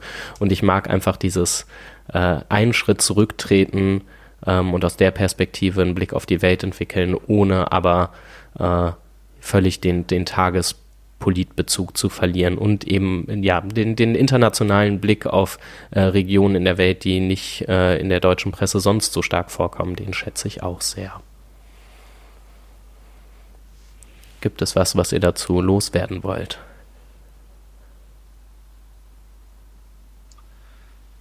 Also ich kenne die Blätter nicht, aber ich äh, habe immer mal wieder äh, in Podcasts, die ich höre, kommt auch Albrecht von Lucke mal vor. Insofern äh, habe ich da dann einen gewissen Bezug. Ähm, und ich denke, ein breiterer Blick als das, was man normalerweise so in den äh, Medien hat, das ist auf jeden Fall eine sehr sinnvolle Sache zu haben. Also ich lese sie tatsächlich auch unregelmäßig. Äh, ich würde auch gar nicht mal so sehr sagen, dass es die Breite des Blickes ist, auch wenn die natürlich ein bisschen breiter ist. Im neuen ist auch was über Venezuela zum Beispiel ein Artikel. Ähm, und es ist tatsächlich die Tiefe und die Unaufgeregtheit ja, ja. Äh, und auch die mhm. Differenzierung in den Artikeln, die da oft einfach ja so ein bisschen den, den Stress rausnimmt aus dem Nachrichtengeschehen, auch wenn die Artikel schon teilweise echt lang sind und ja, schon auch manchmal arg trocken geschrieben. So, mhm, ne? Finde ich auch. auch dazu sagen. Ja, genau, das ist, glaube ich, dieser Spagat, äh, mhm. weil es ja eben einen gewissen wissenschaftlichen Anspruch äh, gibt und der ist im Deutschen eben nicht verbunden mit einer besonders illustren Sprache. Ja, jetzt würde ich aber an Amanda abgeben und äh, dein, deinen zweiten Medieninhalt. Ja, danke. Ich, ich mache noch kurz einen Kommentar zu deinem, äh, zu, zu den Blättern. Ich habe die auch abonniert, ich ähm, lese die auch regelmäßig und mag genauso wie du auch den Blick mal so ein bisschen über den Kontinentalrand hinaus. Äh, muss aber sagen, was mir hier fast noch besser gefällt, ähm, ist Le Monde Diplomatique, mhm. Ähm, mhm. was noch wirklich noch ähm, viel eine internationalere Ausrichtung hat. Natürlich schon so mit linker Schlagseite, ähm, aber da finde ich, ja, da lese ich immer wieder über Länder, die ich sonst einfach nicht auf dem Schirm habe. Mhm. Ähm, ja, Le Monde Dipl äh, Diplomatique ist wirklich auch sehr, sehr gut, das stimmt. Ich weiß nicht, wie die bei euch ver, ver, ver, verlegt, wie sagen wir, verlegt wird. Bei uns gibt es sie zusammen mit einer, also man kann die einzeln abonnieren, wird aber mit der Taz ähm, genau. zusammen ver, ja, verteilt. Ich weiß nicht, wie das bei euch ist. Hier auch. Also ich habe jetzt okay. letztens endlich erfahren, was der Rhythmus ist. Immer am zweiten Freitag im Monat ähm, liegt die Le Monde Diplomatique der Taz am Freitag bei. Okay. Ah, sorry, bei, bei euch ist die Taz, bei uns ist die WOTS, ja. Aber ja, das ist, ähm, dann ist das das ähnliche Modell wie bei uns. Ja, ich, ich mache eigentlich in, in sehr ähnlichem Sinne weiter. Ich habe mir auch überlegt, zuerst die Blätter zu nehmen und vorzustellen, ähm, habe dann aber gedacht, ich bleibe ähm, bleib in der Schweiz und nehme ein Magazin von hier, das heißt Republik, ähm, ist ein Online-Magazin, also republik.ch. Ähm, und ja, ist ähm, ein Crowdfunded, äh, wurde crowdgefundet im, im 2018, gegründet und ist äh, leserfinanziert. Also ich glaube, es ist äh, genossenschaftlich auch ähm, organisiert und hat unterdessen so ein bisschen mehr als ähm, 28.000 LeserInnen. Äh, die werden dann auch immer als Verleg, VerlegInnen angesprochen. Ähm, und wie gesagt, nur online verfügbar. Ähm, die Republik veröffentlicht ähm, jeden Tag ein, zwei, drei Artikel ungefähr. Und ich finde auch, dass das eines, ja, eines der besten eigentlich journalistischen Medien ähm, ist, dass ich so ähm, in, dass ich eigentlich regelmäßig lese und das im Moment äh, hier zur Verfügung steht. Ähm, Einerseits ist das natürlich bedingt durch die Unabhängigkeit, also durch das, äh, da, dadurch, dass es äh, leserfinanziert ist, äh, es gibt keine Werbung und so weiter und so fort. Ähm, was ich aber auch sehr toll finde, sind die unterschiedlichen Formate, die die Republik anbietet. Ähm, da gibt es beispielsweise ähm, das Format, also man muss so sagen, es gibt verschiedene Arten von Artikeln. Ähm, und die werden dann so gruppiert und äh, ein, eine Art von Artikeln, die, nennt, die nennt sich Format. Das ist dann so ein, ein gewisses Thema oder eine gewisse Form, ähm, die dann da bedient wird. Dann gibt es Kolumnen. Das ist halt, ja, wie man es kennt, eine Person ähm, schreibt regelmäßig ähm, über ein Thema. Ähm, da hat zum Beispiel ähm, Sibylle Berg hat eine Kolumne äh, in der Republik geschrieben, die heißt Bergs Nerds. also ähm, auch, äh, sie, ich glaube, sie hat das Buch ähm, ja, irgendetwas mit, mit, mit, Nerds heißt, heißt ihr Buch, was vor ein paar Jahren, ja. glaube ich, erschienen ist. Ja. Ich weiß gerade nicht mehr. Also in diesem Zusammenhang hat sie dort auch eine Kolumne veröffentlicht. Ähm, eine andere Form ist, sind Serien, also wenn ein Thema eben nicht nur in einem Artikel ab, abgehandelt werden kann. Dann wird das manchmal auch aufgeteilt ähm, und dann wird ein Thema über verschiedene Artikel verteilt. Ähm, ein Format, was mir gefallen hat, ist äh, Ich habe mich getäuscht.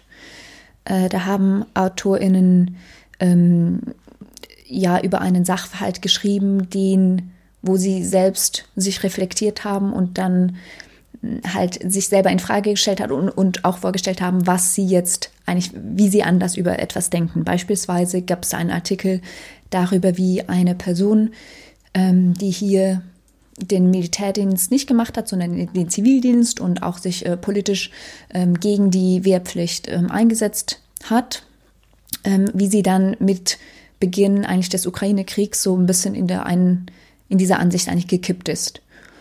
Ähm, und das finde ich ganz spannend, weil das sind so, ähm, ja, sind ja, das liest man ja nicht einfach so. Oder man muss ja wie auch ein Format finden, wo man, wo man genau diese, äh, diesen Kippmoment äh, darstellen kann. Und äh, das finde ich, finde ich schön, dass das, äh, dass das da dort ein, Gefäß gefunden hat. Ähm, ganz grundsätzlich sind die, die Artikel, finde ich, haben eine sehr angenehme Länge. Also die sind in der Regel so fünf Minuten mindestens lang, ähm, aber auch ja zum Teil 20 Minuten ähm, oder länger. Ähm, und es gibt es jetzt neu auch als Audio. Also jeder Artikel wird als Audio veröffentlicht und zwar eingesprochen von SprecherInnen, ähm, professionell, was ich sehr cool finde, ähm, dass man sich das auch so anhören kann. Ähm, ja, und ein weiteres, finde ich, sehr großes Plus ähm, ist, und ich, ich glaube, die, die, ähm, das Magazin wurde dafür auch schon ausgezeichnet, ist äh, die Interaktivität oder die, ähm, das, äh, die Zusammenarbeit oder das in Dialog treten mit der Leserinnenschaft. Ähm, und auch da gibt es wie eigentlich zwei unterschiedliche ähm, Formate. Das nennt sich einen, einerseits gibt es die Debatte, da kannst du als Autorin ähm, eine Frage zu deinem Artikel eigentlich ähm, eröffnen oder eine, ja, also ich sag mal, ein Thema ähm, eröffnen. Und da kann man da darüber diskutieren. Und du bleibst als Autorin auch immer da ein bisschen mit dabei ähm, und kannst dich da auch äh, einbringen in die Diskussion. Und das zweite, das nennt sich Dialog. Das ist so, was man auch ähm, ja, von den von, von Zeitungen und Online, Online-Formaten generell kennt, also einfach die Kommentarspalte eigentlich.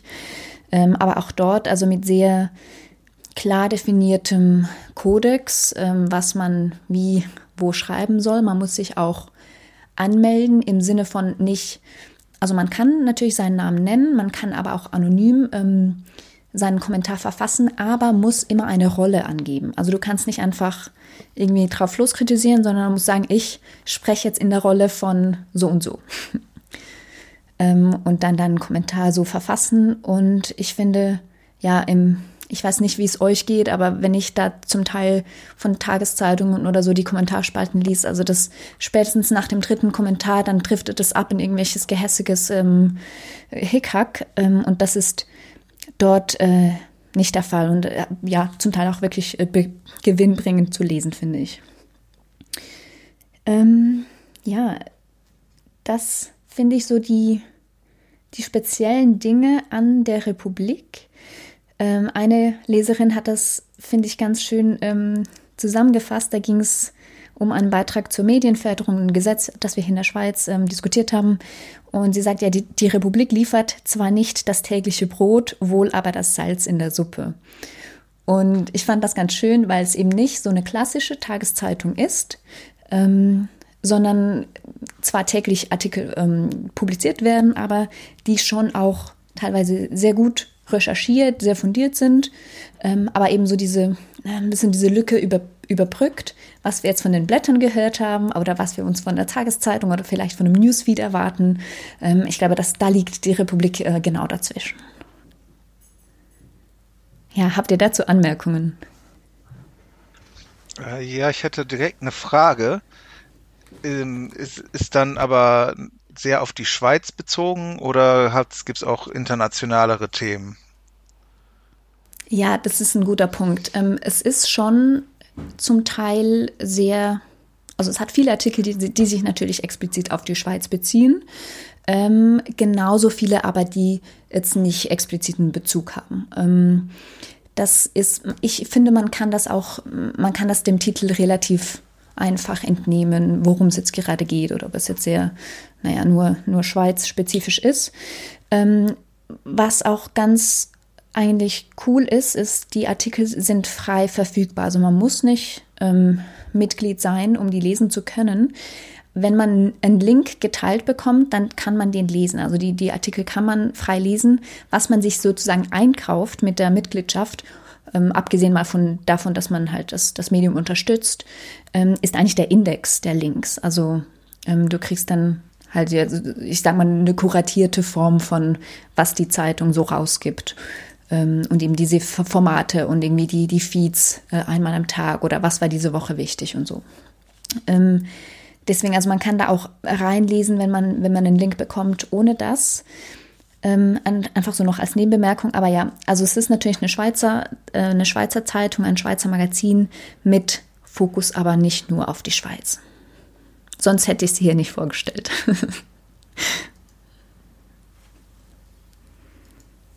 Es kann ja auch sein, dass du dachtest, äh, die deutschsprachige Welt weiß nicht genug über die Schweiz. Also das wäre ja auch legitim.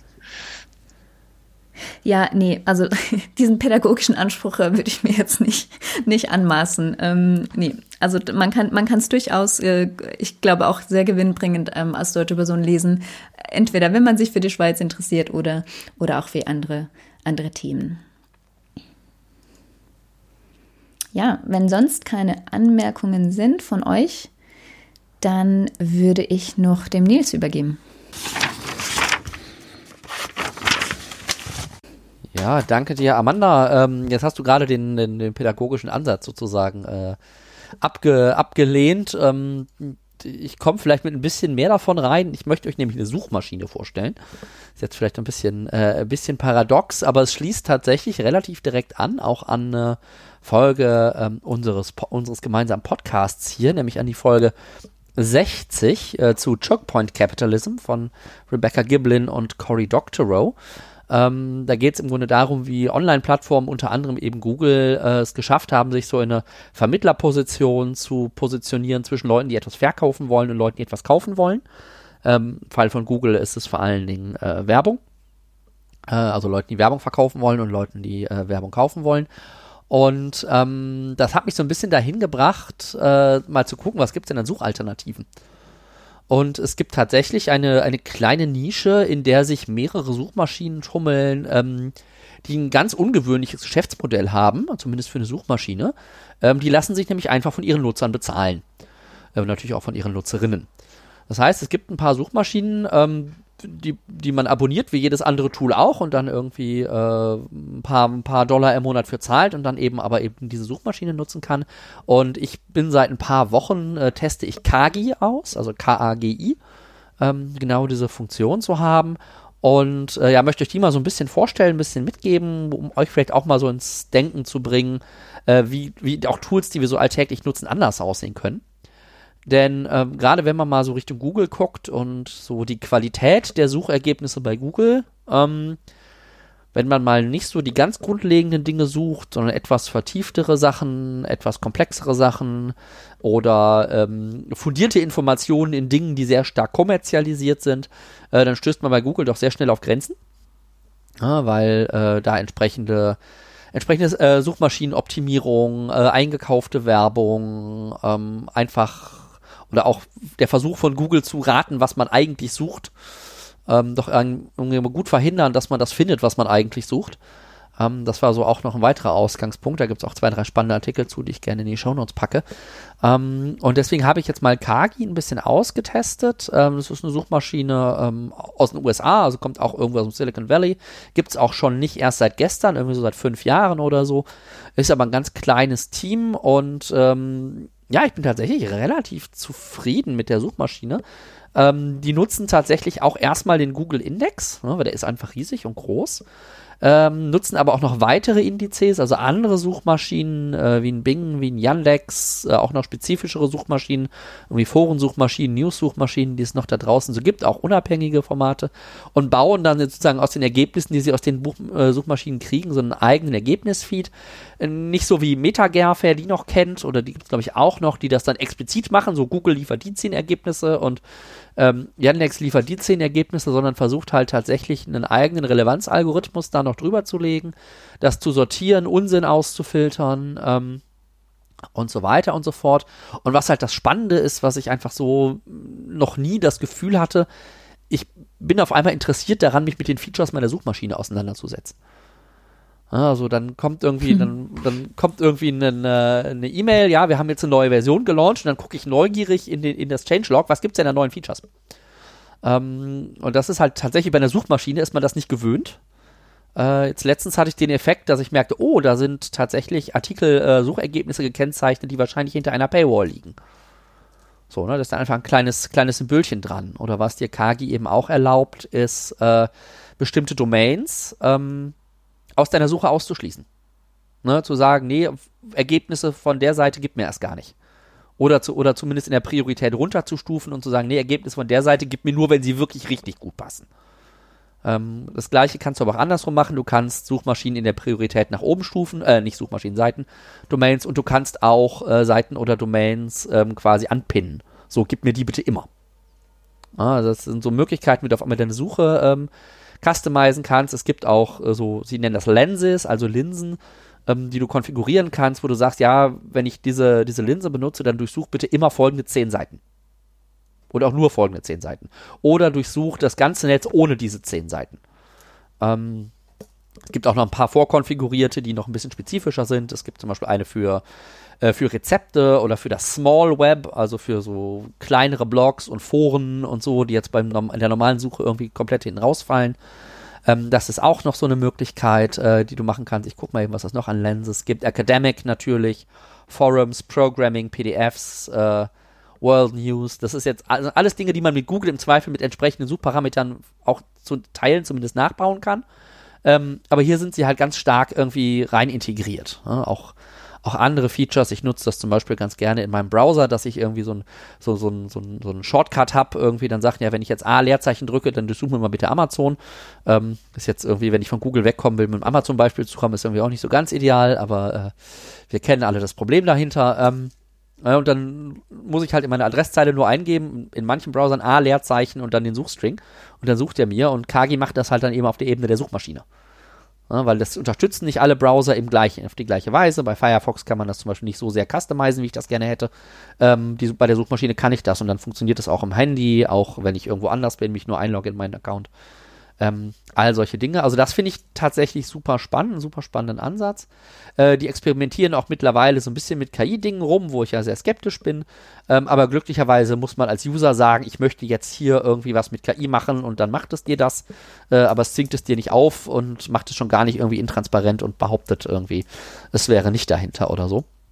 Also das fand ich tatsächlich einen sehr spannenden Ansatz. Ähm, ich guck mal, was es noch irgendwie an äh, große Features gibt. Es gibt natürlich keinerlei Werbung, ähm, die tracken auch deine Suchergebnisse ähm, nicht, außer im Hinsicht, wie viel hast du gesucht, weil das ist eben, das daran hängt das Lizenzmodell so ein bisschen. Ähm, ich guck mal, was es noch gibt. Äh, ja, man kann auch so Sachen machen wie das CSS der Ergebnisseite, also die, die Optik der Ergebnisseite sich ein bisschen zu gestalten. Ähm, natürlich gibt es die ganzen üblichen Suchoperatoren, ähm, all solche Dinge kann man da bauen.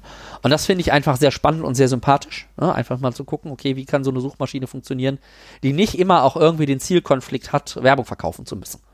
Ja, sondern der es wirklich darum gehen kann, möglichst gute Ergebnisse zu liefern. Ich sage nicht, dass die immer perfekt sind. Ich habe das Gefühl, sie sind im Schnitt deutlich besser als die der anderen Suchmaschinen, ähm, aber zaubern können die halt auch nicht. Ähm, gerade wenn viele Sachen irgendwie hinter in proprietären Formaten irgendwie bei Facebook oder hinter einer Twitter-Paywall äh, verschwunden sind sozusagen, da kann natürlich auch Kagi nicht viel tun. Ähm, und den Rückgang der kleinen Seiten und so könnt ihr auch nicht äh, an sich aus, ausgreifen.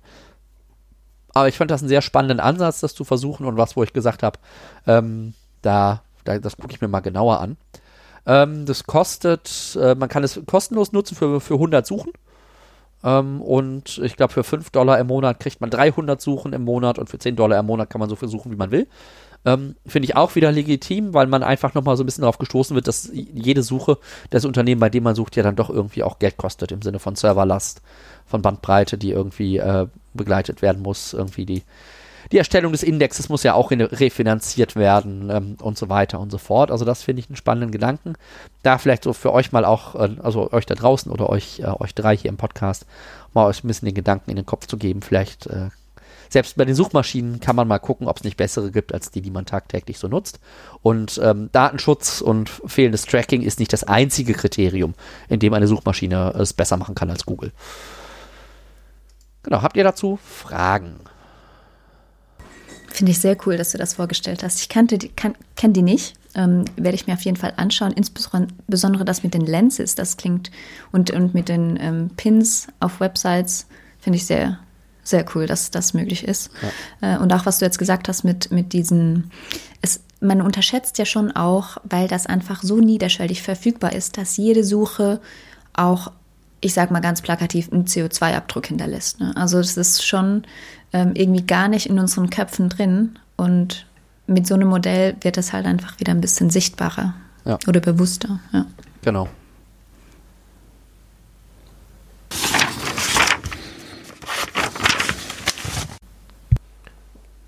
Das klingt nicht so, als würden wir da noch was nachschieben. Von daher vielen Dank, Nils. Ja, liebe HörerInnenschaft, damit geht äh, auch unser Podcast-Jahr zu Ende. Aber keine Sorge, es geht direkt im Januar. Ich glaube, am 11. geht es weiter und ich glaube, Amanda wird euch wieder ein Buch vorstellen, dann wieder im üblichen Format, alles so, wie ihr es kennt. Ähm, wenn ihr Lust habt, lasst uns doch vielleicht ein bisschen Feedback zur heutigen Folge da. Das wäre ganz cool. Am einfachsten geht das, wenn ihr auf unsere Webseite zwischen zwei Deckeln.de geht und dann uns vielleicht einfach einen Kommentar hinterlasst. Hat euch das gefallen? Ähm, wie findet ihr das, wenn wir alle zu viert auftreten? Sollen wir nächstes Jahr irgendwas anderes machen? All solche Fragen kreisen mir jetzt durch den Kopf und ich freue mich, wenn wir von euch hören. Ähm, wenn die Webseite nichts für euch ist, dann folgt uns gerne auf verschiedenen sozialen Medien. Ich glaube, wir bespielen gerade noch drei aktiv und das ist einmal Instagram mit dem Handle @deckeln, Mastodon mit dem Handle @zzd@podcast.social und auf Facebook findet ihr uns auch einfach unter dem Podcast-Titel zwischen zwei Deckeln.